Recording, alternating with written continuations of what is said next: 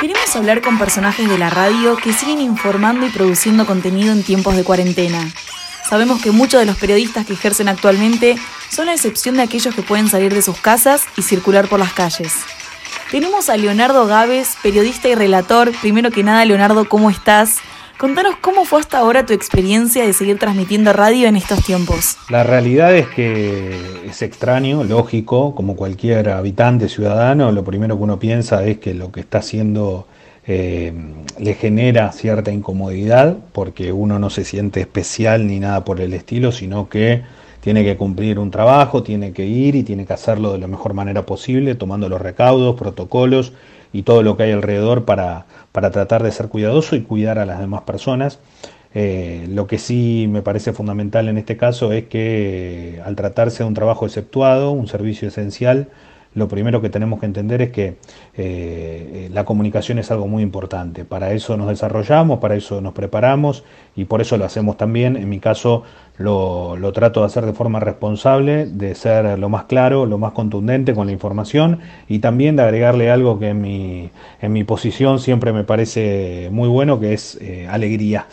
Tratar de darle alegría a la gente, desde lo que puede ser una radio AM, FM o lo que puede ser una plataforma digital fundamental. eso. También que los que peor la pasan puedan tener una sonrisa que en estos tiempos cotice mucho. Ahora que casi todos los argentinos que están en sus casas, cumpliendo con el aislamiento social y seguramente necesiten lo que es la televisión o la radio para sentirse un poco más acompañados o como para despejarse de todo lo emocional que trae esto, ¿no? Últimamente sentís que aumentó la interacción de las personas con la radio? Sí, sin lugar a dudas, eh, muchísimo. Volvió la radio a ser protagonista en un montón de casas, en un montón de lugares donde estaba haciendo falta, creo yo. Eh, desconectaron un poquito la tele y volvieron a las fuentes. A mí me gusta eso. Em, y la verdad es que también hay que darle algo distinto, o sea, demostrar que le podés dar algo distinto y que eso le sirve.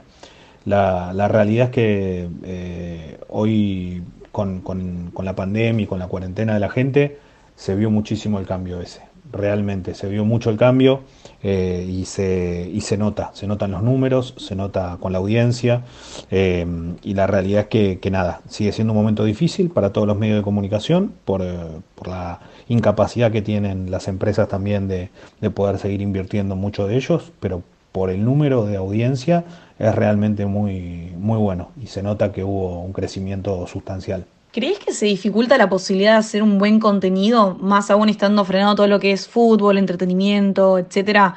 ¿O cómo lo están resolviendo? No, la verdad que no. El contenido puede ser bueno y al contrario, hay que utilizar el ingenio. Hoy se da una particularidad muy importante que es eh, tener a la mayoría de los protagonistas en cuarentena, en sus domicilios, con más tiempo, con menos urgencias. Eh, en lo general hablo esto, ¿no?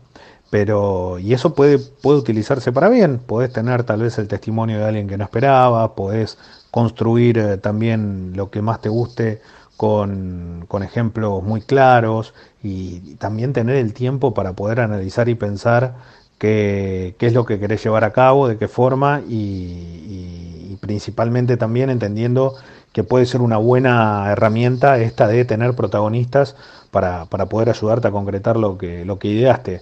No, no, no coincido para nada que, que es un freno, al contrario, te tiene que ayudar a abrir la cabeza. Contanos cuáles crees que serían las ventajas y desventajas de seguir en general haciendo radio. La gran ventaja básicamente de la radio es que nunca se apaga. Tiene esa famosa magia de la cual tanto tiempo se habló, es real. Puedes no tener luz, puedes no tener nada, puedes estar en el medio de un lugar recóndito y tal vez sin acceso a un montón de cosas, pero la radio está. Tiene la posibilidad muchas veces de, agregarle una pila y que con eso funcione. Y que suene y que se escuche y que te haga ser parte. Con el tema de cuidados, ¿cómo son los protocolos que se dispusieron para evitar el contagio entre los que están trabajando en la emisora? Lo primero y fundamental que se hizo fue reducir la cantidad de gente que va a la radio los estudios son grandes, igual la, realidad es que no van más de dos o tres personas, se respeta el aislamiento eh, o el distanciamiento en este caso, preventivo que hay que tener eh, para que podamos estar cómodos y todo el tiempo se desinfecta. Entre programa y programa se hace una desinfección total de, del estudio de trabajo, cada uno tiene su, su pop para, para, para, salir al aire en el micrófono eh, y, la realidad es que uno lo lleva a su casa, lo, lo trae y lo pone, cada uno de los integrantes del grupo de, radio lo, lo, tenemos personalizado y después sí se trabaja con barbijo fuera de la gente que está saliendo al aire, ya sea en producción, en personal de limpieza eh, y hasta operadores.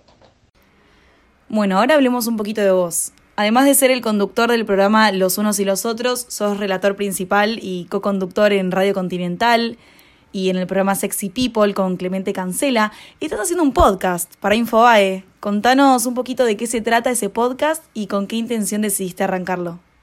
Sí, el podcast eh, tiene 12 capítulos y se llama Algo Cambió.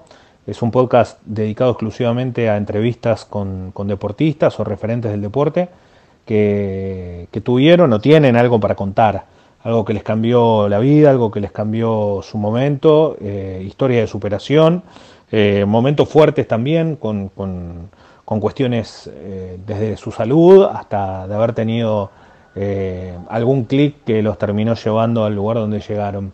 la verdad que está bueno y cuando me convocó Infobae lo hizo con esa intención también, con una nueva apuesta, tener podcast en su plataforma.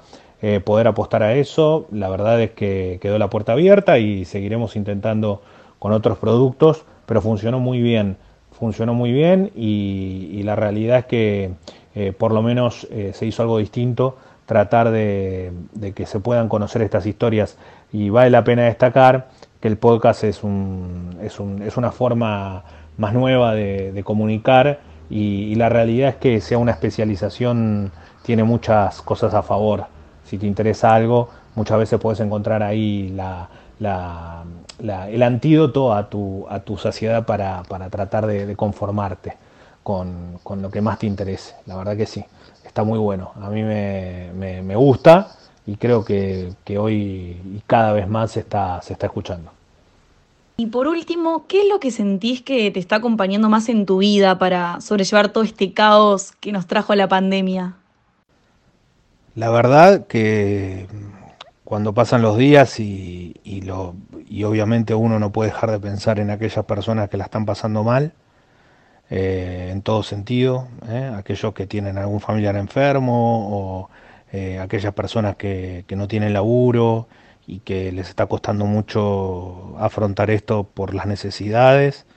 lo que más me motiva, sin lugar a dudas, es que que me siento un privilegiado, básicamente eso, que siento que tengo el privilegio de poder tener trabajo, de, poder, más allá de que con todos los recaudos posibles, poder ir a un laburo, eh, hacer lo que me gusta, eso, eso es impagable, eso es un sentimiento que ahora se profundiza, pero que lo tengo desde siempre. Bueno, León, muchísimas gracias por tu tiempo, espero que sigas bien y bueno, ahora nos toca ponerle un poco de ganas, que cada vez falta menos para poder volver.